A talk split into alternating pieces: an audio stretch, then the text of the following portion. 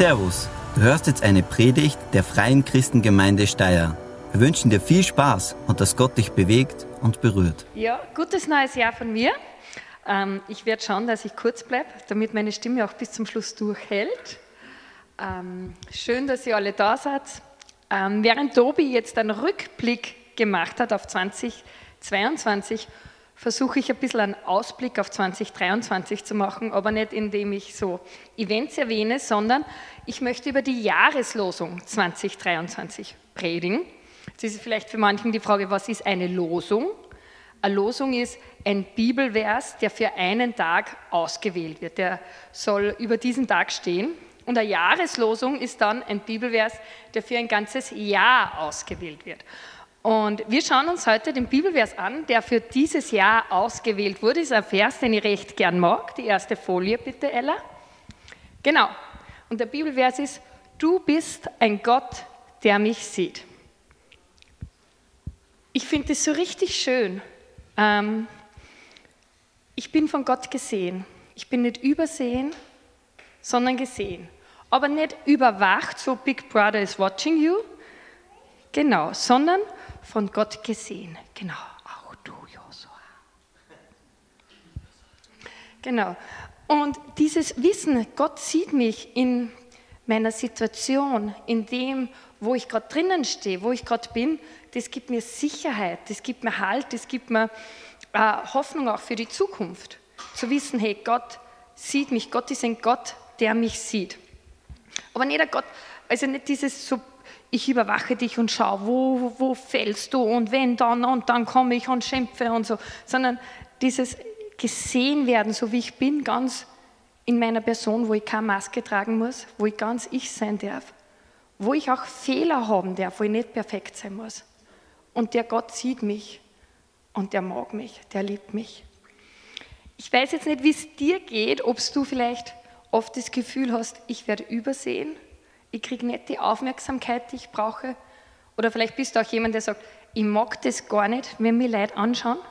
So auf der Bühne stehen ist ja für viele Leute so ein bisschen ein, ein Albtraum fast oder ganz was Schlimmes, wenn dann alle Leute an zuhören. Nicht jeder will unbedingt gesehen von vielen werden, aber ich glaube trotzdem, dass uns alle das verbindet, dass keiner permanent übersehen werden möchte. Also ich glaube, es ist ein Grundbedürfnis von uns Menschen, dass wir wahrgenommen werden, dass wir als Person gesehen werden, dass jemand das kümmert, was uns kümmert. Und ähm, ich glaube, da können wir alle uns mit diesem Bibelvers identifizieren. Du bist ein Gott, der mich sieht. Jetzt wollen wir noch kurz die Geschichte anschauen, wo das in der Bibel steht, dieser Vers. Und die Geschichte ist eigentlich furchtbar tragisch, finde ich. Also skandalös fast. Also ähm, ja, also die Bibel hat oft die krassesten Geschichten. Ähm, und die Geschichte wollen wir uns jetzt anschauen, wo dieser Vers dann rauskommt, der, den viele wahrscheinlich kennen von euch und äh, viele auch mögen. Aber die Frage ist, was ist das rundherum und was können wir aus dem rundherum noch lernen? Und zwar sind wir in der Geschichte von Abraham und Sarah. Das ist, ähm, ich weiß nicht, ob es am Anfang der Geschichte, ja, das dauert so lang, ihre Geschichte, ja aber sie hatten damals noch andere Namen, also wenn wir gleich den Bibeltext lesen, da haben sie noch Abraham und Sarai geheißen. Abraham wurde von Gott gerufen, um aus dem Land, in dem er gewohnt hat, aus seiner Verwandtschaft rauszugehen in ein neues Land, das Gott ihm schenken möchte. Und Gott wollte ihm, äh, aus ihm ein großes Volk machen. Jetzt haben aber Abraham, also Abraham und Sarai ein Problem gehabt. Sie haben keine Kinder gekriegt. Und tatsächlich, als sie jetzt da Abraham von Gott berufen wurde, war er 75 Jahre alt und seine Frau, die Sarai, war 65 Jahre alt. Also auch nicht mehr das Alter, wo man normaler Familie gründet, sondern ein bisschen danach schon. Und Gott hat einfach gesagt, vertrau mir, folge mir und ich werde dir einen Erben schenken. Und das hat Abraham gemacht. Er ist dann mit seiner Frau, mit seinen Knechten, seinem ganzen Viehzeug losmarschiert und über Umwege dann in das Land Kanaan gekommen. Und da kommen wir dann äh, auch zu unserer Hauptperson im heutigen Text, nämlich in 1. Mose Kapitel 16. Also für die, die in der Bibel mitlesen wollen, 1. Mose ist ganz am Anfang, die Bibel hat ja verschiedene Bücher und dann das 16. Kapitel leicht zu finden. Sonst habe ich den Text auch mit auf Folie für euch und ich lese, also ich habe den Text aus der Neues Leben Bibel. Und da schauen wir jetzt rein. Und zwar, sie sind jetzt schon zehn Jahre unterwegs. Inzwischen ist der Abraham 85 Jahre und seine Frau 75 Jahre. Und da heißt es in dem Text, doch Sarai, die Frau Abrams, bekam keine Kinder. Sarai hatte jedoch eine ägyptische Sklavin namens Hagar. Also man muss sich jetzt vorstellen, das war, die waren schon richtig lang unterwegs. Das, also die haben doch bewiesen, Gott zu vertrauen, zehn Jahre lang. Und das Kind ist nicht gekommen. Und der Abraham war schon deutlich über dem besten Mannesalter hinaus und die Sarai war jetzt 75. Wie groß sind die Chancen, wenn die jahrelang keine Kinder gekriegt haben, dass da noch was kommt? Und ähm, dann kommt die Hagar ins Spiel, eine ägyptische Sklavin. In Kapitel 12, also vier Kapitel vorher, lesen wir, dass Abraham und Sarai während einer Hungersnot einmal nach Ägypten gekommen sind. Ich werde nicht die ganze Geschichte erzählen, die war auch crazy, könnt ihr nachlesen, Kapitel 12. Auf jeden Fall haben sie damals in Ägypten Sklaven geschenkt gekriegt.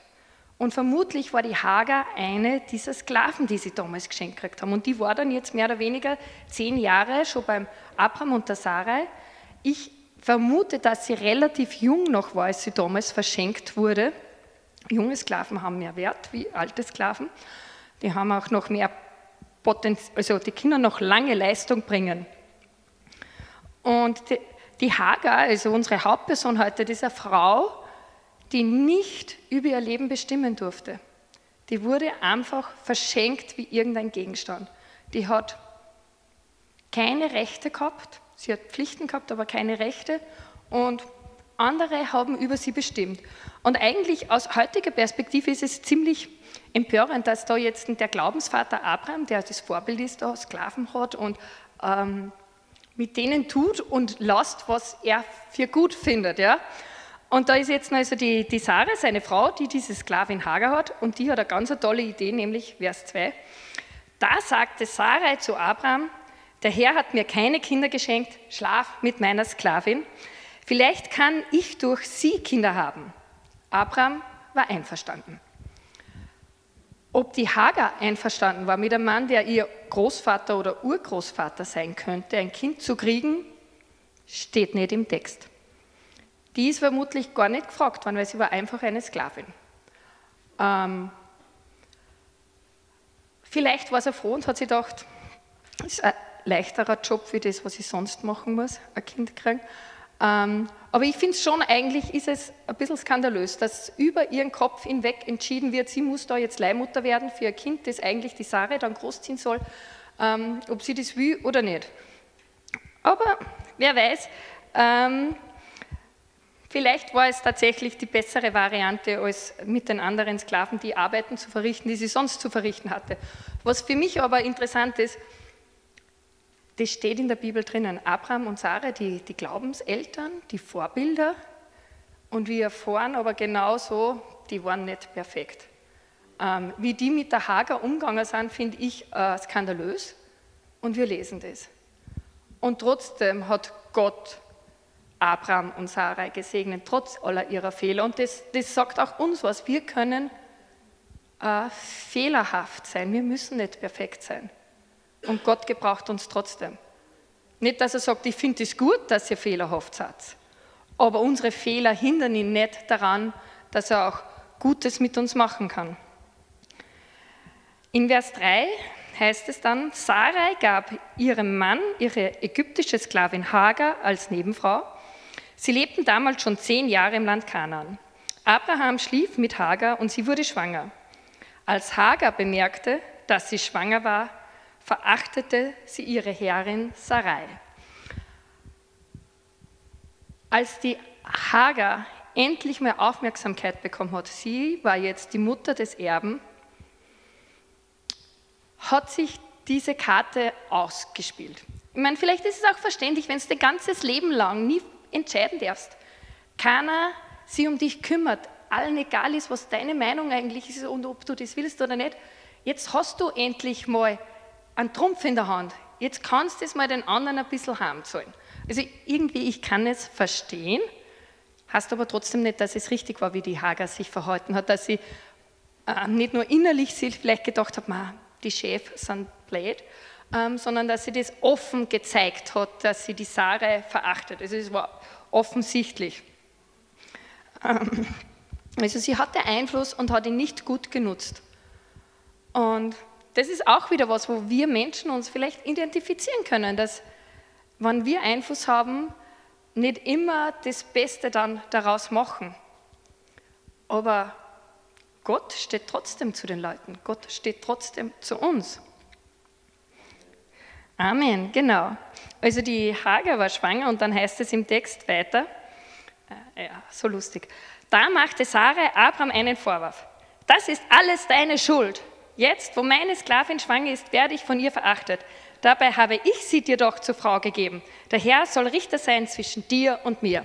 Also die Sarah war jetzt so richtig angefressen auf den Abraham, weil der Abraham hat das gemacht, was die Sarah wollte, aber das war falsch und eigentlich hätte er nicht das machen sollen, äh, äh wie ein Seifenoper, oder? Ähm, wer, ja, verstehe einer die Frauen. Sie sagt, schlaf mit ihr, dann schlaft er mit ihr, dann passt sie wieder nicht. Ähm, ja, aber manchmal verstehe ich mich ja selbst nicht. Also wir Frauen sind komplizierte Wesen. Ich sage immer im Tobi, es ist kompliziert, ich zu sein.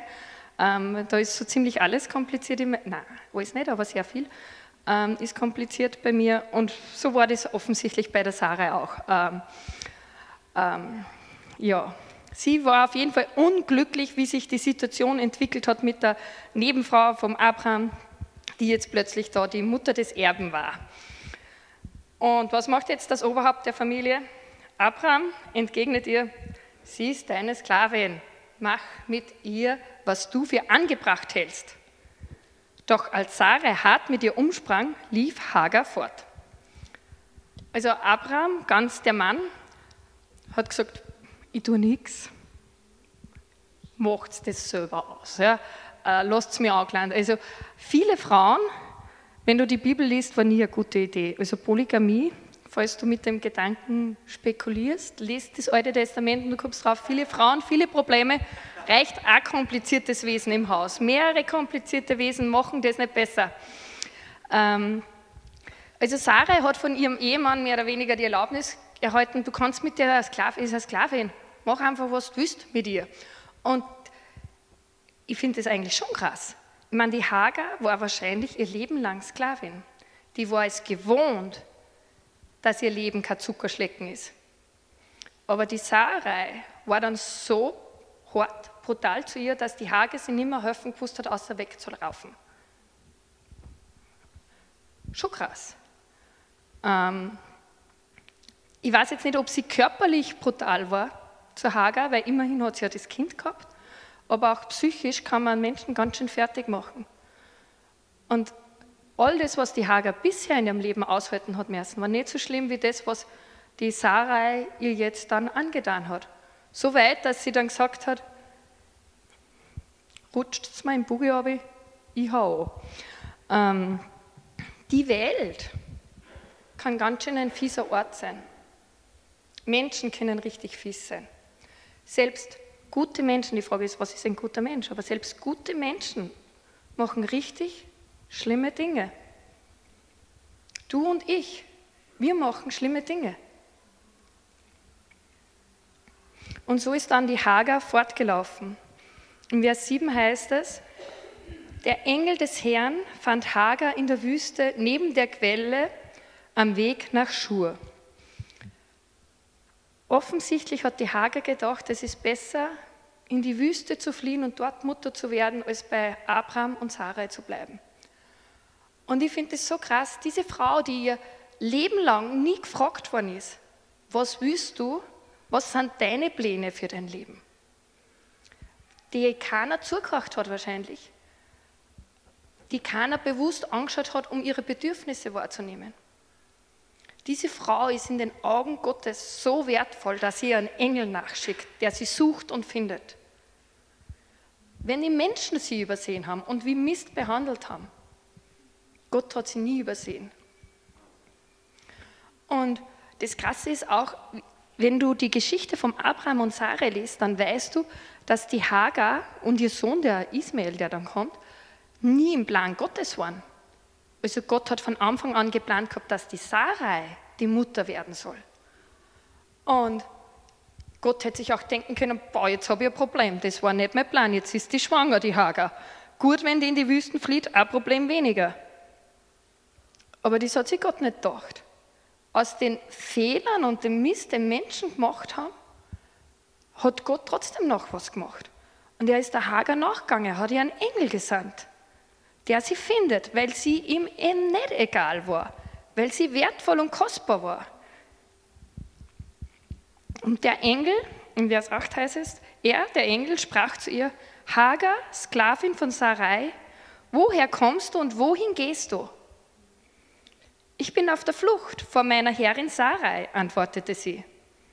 Da sprach der Engel des Herrn, kehr zu deiner Herrin zurück und ordne dich ihr unter. Also der Engel hat Hagar offensichtlich gekannt. Er hat sie mit Namen angesprochen, er hat ihren Job noch Sklavin von Sarai auch erwähnt. Vielleicht etwas, an das sie gar nicht mehr denken wollte. Und er stellt ihr dann diese ganz existenziellen Fragen des Lebens. Woher kommst du? Wohin gehst du? Und Hagar hat zwar noch antworten können, woher sie kommt, nämlich ich bin auf der Flucht vor der Sarai, aber wohin sie geht, sie hat anscheinend nicht einen Plan gehabt, einfach nur mal weg.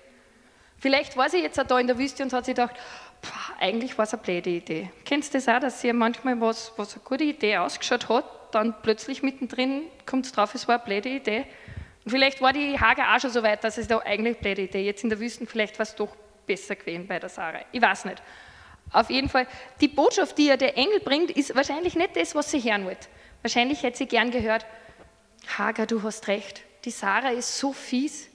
Du hast recht, dass du endlich mal wärst. Lass dir das nicht gefallen. Lass dich nicht wie ein Fußabtreter behandeln. Ich führe dich an einen anderen Ort, aber das sagt der Engel gar nicht zu ihr. Der Engel sagt, kehr um, geh zurück zur Sarai und ordne dich unter. Also nicht das, was man hören will als Sklavin auf der Flucht eigentlich. Aber der Engel war noch nicht fertig und ich finde das nachher nämlich krass, wie die Hagar reagiert. Ähm, der Engel sagt weiter, folgende Botschaft von Gott bringt er der Hagar. Ich werde dir mehr Nachkommen geben, als du zählen kannst. Du wirst einen Sohn bekommen, nenne ihn Ismael. Das bedeutet, Gott hört, denn der Herr hat deine Hilferufe gehört. Dein Sohn wird ungezähmt sein wie ein wilder Esel. Er wird sich gegen alle stellen und alle werden gegen ihn sein. Ja, er wird mit all seinen Brüdern im Streit leben. Ähm, also die, die, Botschaft ist so durchmixt, da weiß man ja gar Also grundsätzlich anfangen tut er mit, ich werde dir mehr Nachkommen geben, als du zählen kannst. Also er gibt dir Hoffnung und sagt, hey, ich habe eine Zukunft für dich. Dein Leben bei Sarah wird vielleicht nie einfach sein als Sklavin, aber du wirst Nachkommen haben, mehr als du zählen kannst. Deine Familie hat Zukunft. Ich habe einen Plan für deine Familie. Und ich glaube, dass das etwas ist, was ihr auch Hoffnung gegeben hat. Dann ähm, die, die, der zweite Teil war, du sollst einen Sohn bekommen und nenne ihn Ismael, was bedeutet Gott hört, weil Gott hört deine Rufe. Ähm, das war eine Frau aus Ägypten, die hat ursprünglich ganz andere Götter angebetet. Und die haben keine ihrer Hilferufe gehört. Und jetzt kommt der Engel von einem Gott, von dem sie mitgekriegt hat, dass Abraham da hat irgend so einen neuen Gott, den keiner kennt. Und dieser Gott hat gehört. Der hat ihre Hilferufe gehört. Und dann die nächste Botschaft, wo man, ich, ich habe mir immer gedacht, ich als Mutter möchte das nicht hören, wenn ich da so schwanger bin und jemand kommt, ich habe ein Wort des Herrn für dich. Dein Sohn wird ein wilder, ungezähmter Esel und alle werden sich gegen ihn stellen und äh, er wird mit allen Brüdern in Streit leben. Also es ist nicht unbedingt typisch, oder wenn ich jetzt im Kindergarten ein Pädagogengespräch habe und die Pädagogin sagt mir, dein Sohn ist ein wilder, ungezähmter Esel, nehme ich das nicht als Kompliment wahr, ja? Aber ich glaube, für die Hager ist das ganz was anderes gewesen. Wenn du dein Leben lang nur rumgeschubst worden bist und sie keiner um die kümmert hat und dann wird gesagt, dein Sohn ist wild und ungezähmt, den kann keiner knechten. Der wird sich nichts gefallen lassen. auch wenn er in Streit lebt. Aber für sie war das vielleicht ganz eine andere Perspektive als für mich. Also vielleicht war das für sie gut zu wissen, hey, mein Sohn, der wird seinen Weg machen. Auch wenn er wilder Esel ist. Aber er wird nicht in Knechtschaft leben, so wie ich, weil er wild und ungezähmt ist. Und jetzt reagiert die Hager drauf, auf diese Botschaft vom Engel. Geh zurück zu Sarah, ordne dich unter, du kriegst einen Sohn, er wird ein wilder Esel. Und dann sagt die Hager drauf, da nannte Hager den Herrn zu ihr gesprochen hat, El Rui. Das bedeutet, du bist der Gott, der mich sieht. Denn sie sagte, ich habe den gesehen, der mich sieht. Die Quelle erhielt später den Namen Ber Lachai Rui, Brunnen des Lebendigen, der mich sieht. Sie liegt zwischen Kadesh und Beret. Hagar aber gebar Abraham einen Sohn und Abraham nannte ihn Ismael. Zu dieser Zeit war Abraham 86 Jahre alt. Die Hagar ist zurückgegangen zur Sarai, hat sich ihr untergeordnet. Sie, äußerlich waren die Umstände dieselben. Sie war immer noch die Sklavin, aber innerlich hat sich für sie alles verändert. Sie hat zehn Jahre lang war sie mit Abraham und Sarah unterwegs. Sie hat von dem Gott mitbekommen gehabt. Aber dieses Erlebnis an dem Brunnen hat alles verändert, weil dieser Gott, den sie vielleicht nur von der Ferne irgendwie wahrgenommen hat, wurde plötzlich persönlich. Sie hat ihn kennengelernt. Er hat ihr gesagt, ich bin ein Gott, der dich hört. Nenn deinen Sohn Ismael, weil ich höre deine Hilferufe. Und sie sagt, und du bist der Gott, der mich sieht, in meinem Elend. Wenn alle anderen mich übersehen, da ist ein Gott, der mich sieht. Und auch wenn die Umstände danach, ich nehme an, die waren immer noch schwierig, aber zu wissen, da gibt es einen Gott, der mich kennt, der mich sieht und der mich hört, hat innerlich alles für sie verändert. Und es ist ihre Geschichte, geht noch dramatisch weiter. Wir schauen uns das heute nicht alles an. Es macht einen Unterschied, auch für dich, wenn du weißt, es gibt einen Gott, der mich sieht. Es gibt einen Gott, der mich hört. Es gibt einen Gott, der in meinen Umständen da ist, selbst wenn es nicht einfach ist. All die Götter Ägyptens haben sie nicht um Hagar gekannt. Und der Brunnen hat dann den Namen ja bekommen, Brunnen des Lebendigen. Der Gott Abrahams war der einzige lebendige Gott. Der war kein Götze, keine Götterfigur, die irgendwie gemacht worden, sondern ein lebendiger Gott, der die Sklaven, die Entrechteten, die am Rand der Gesellschaft sieht und sagt, du bist so kostbar und wertvoll, ich schicke einen Engel, der dich sucht. Du bist ein Gott, der mich sieht. Hagar hat gewusst, sie ist nicht allein. Und selbst wenn Abraham und Sarai sie weiter nicht so behandeln, wie sie es verdient hätte, Gott gibt ihr den Wert. Und wenn Gott sie ansieht, dann kriegt sie das Ansehen, das Gott ihr gibt. Und sie muss nicht von Menschen ein Ansehen erhalten. Was hat jetzt diese Geschichte mit dir und mit mir zu tun? Ähm, ich habe zwei Punkte mitgebracht. Das erste ist, diese Welt ist manchmal ein richtig fieser Ort. Manchmal leben wir in Umständen, die wirklich nicht einfach sind, die es uns nicht einfach machen. Wir werden vielleicht von Menschen verletzt oder andere Situationen machen es uns schwer. Und wahrscheinlich oder vielleicht kommst du oder bist du in einer Situation, wo du vielleicht gern fliehen möchtest wie Hagar. Und sagst, eigentlich, ich würde es nicht mehr länger mitmachen müssen. Vielleicht ist es, dass du sagst, ich habe Krankheit, die mich jahrelang schon belastet und ich habe die Nasen voll. Vielleicht ist es auch, dass du sagst, ich habe Teenager-Kinder und ich weiß nicht, warum ich das verdient habe, dass wir die so behandeln. Oder ähm, du empfindest Einsamkeit in deinem Leben und möchtest, dass das endlich endet. Oder du hast vielleicht auch einen Job, wo du sagst, so wie mich meine Arbeitskollegen oder mein Chef mich behandeln. Das ist nicht das, was ich mir eigentlich vorstelle. Ich will da jetzt nichts verallgemeinern, weil ich glaube, manchmal sind Situationen auch da, wenn wir mit Gott gehen und seine Stimme hören, die verändert gehören. Aber manchmal ist es auch so, dass Gott sagt, hey, ich gebe dir die Kraft, dass du in dieser Situation das mit mir durchgehen kannst, dass du das aushältst und drinnen bleiben kannst. Also das ist der erste Punkt, den ich für dich habe. Gott ist ein Gott, der dich sieht und der dir auch hilft in den schwierigen Situationen, weil er dich nicht allein lässt, weil er dich sieht und weil er deine Hilferufe hört. Und auch wenn sie vielleicht äußerlich nichts ändert, die Situation weiterhin schwer bleibt. Aber Gott ist mit dir drinnen, du bist nicht allein. Mein zweiter Punkt, den ich mitgenommen habe, ist, für die Hager hat sich alles verändert, wie der Gott, den sie nur aus der Distanz gekannt hat, plötzlich ein Gott geworden ist, wo sie gesehen hat, der kennt mich, der kommt mir nahe. Und deswegen möchte ich dich jetzt ganz am Anfang dieses Jahres einladen, vielleicht wie Hager zu sagen, okay, ich will diesen Gott kennenlernen. Vielleicht sagst du, ich bin wirklich noch sehr weit weg und ich kenne den Gott kaum.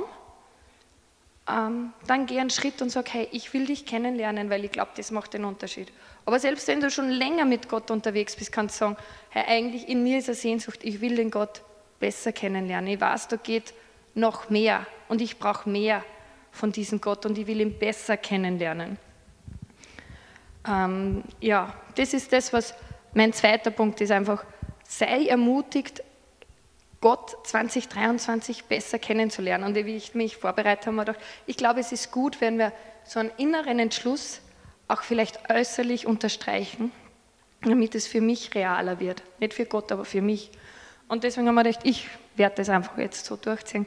Ähm, wenn du jetzt heute da bist und sagst, hey, 2023 soll ein Jahr sein, wo ich Gott besser kennenlerne, wo ich Gott besser kennenlernen will, das ist jetzt so mein Entschluss, mein Jahresvorsatz, Gott besser kennenzulernen, dann heb doch kurz die Hand. Es geht jetzt nicht um die Nachbarn, aber wenn du sagst, hey, ich will Gott besser kennenlernen, dann heb kurz die Hand, also ganz viele Hände gehen hoch und sag, ja, hey, das, das will ich 2023. Ich will den Gott, der mich sieht und der mich hört, besser kennenlernen. Und jetzt ist dann meine Herausforderung für dich, wenn du die Hand gehoben hast. Wie willst du das machen? Ich glaube, es ist gut, wenn wir das uns vornehmen, aber wenn wir nur sagen, hey, es gibt einen konkreten Schritt, den ich machen möchte oder wo ich dranbleiben möchte, das habe ich vielleicht schon begonnen, aber ich will es weitermachen, damit sich da das auch wirklich geschieht. Weil wenn ich sage, ich will jetzt 2023 abnehmen, ändere aber nichts an meinem Lebensstil, wird sich vielleicht auch mein Gewicht nicht viel verändern oder nicht in die Richtung, in die ich möchte. Ähm, genau. Ich habe mir überlegt, was könnten Schritte sein, wie du Gott kennenlernen kannst, besser kennenlernen kannst. Ein Schritt wäre zum Beispiel der Alpha-Kurs. Wenn du sagst, hey, ich kenne Gott noch nicht so gut, komm zum Alpha-Kurs. Red mit Tobi oder mir. Im Alpha-Kurs erhältst du viele Informationen. Nur eine andere Sache, ähm, wenn du wirklich sagst, ich, ich, ich habe noch wenig Ahnung, es gibt da eine Fernsehserie, The Chosen, da hat Tobi auch ein Bild gezeigt, ich glaube, es ist auch ein guter Start, um Jesus ein bisschen kennenzulernen und zu sehen, dann schau dir die Serie an. Ich glaube, dass es super wichtig auch ist, regelmäßig Bibel zu lesen und in Gottesdienst zu gehen. Wenn du sagst, das mache ich noch nicht regelmäßig, dann lass 2023 das Jahr sein, wo du das tust. Ähm, komm in ein Treffen mit einer anderen Person, die auch Gott kennt und tausch dich mit ihr aus über Gott und Glauben. Das kann dir helfen. Gott näher kennenzulernen. Ähm, für manche von euch, die sagen, hey, das, das mache ich euch schon alles, vielleicht ist es mal dran zu sagen, hey, nimm mal bewusste Auszeit, mehrere Tage ohne Handy, ohne irgendjemand anderen, nur ich, die Bibel, mein Notizbuch und Gott. Ähm, ich weiß es nicht, aber wenn du sagst, ich will Gott besser kennenlernen, dann hör nicht nur auf mit dem Entschluss, besser kennenzulernen, sondern sag, hey, das ist 2023 der Schritt, den ich gehen werde damit es auch Realität wird. Ich möchte jetzt noch beten. Gott, ich danke dir so sehr, dass du ein Gott bist, der mich sieht, der jeden Einzelnen hier sieht. Ich danke dass wir vor dir echt sein dürfen, keine Masken tragen dürfen. Ich danke dir, dass wir auch nicht perfekt sein müssen. Du hast Menschen voller Fehler gebraucht. Und du hast dich diesen fehlerhaften Menschen zugewandt, weil sie so wertvoll und kostbar in deinen Augen sind. Und Herr Jesus, ich möchte dich einfach bitten, dass wir als Gemeinschaft und als einzelne Personen dich besser kennenlernen dürfen, besser verstehen dürfen, wie du bist, was dir wichtig ist, dir ähnlicher auch werden dürfen, indem wir dich besser kennenlernen. Ich danke dir, dass du den Unterschied machst in unserem Leben. dass du uns die Kraft gibst in den Situationen, in denen wir drinnen stehen. Und vor allem, dass du uns versprichst, du lässt uns keinen einzigen Tag allein. Du bist immer an unserer Seite. Amen. Vielen Dank fürs Zuhören. Wir hoffen, dass dir diese Predigt weitergeholfen hat. Wenn du mehr über uns wissen willst oder Fragen an uns hast, besuche unseren Gottesdienst in Steyr und schau auf www.fcg-steyr.at vorbei. Wir freuen uns auf dich.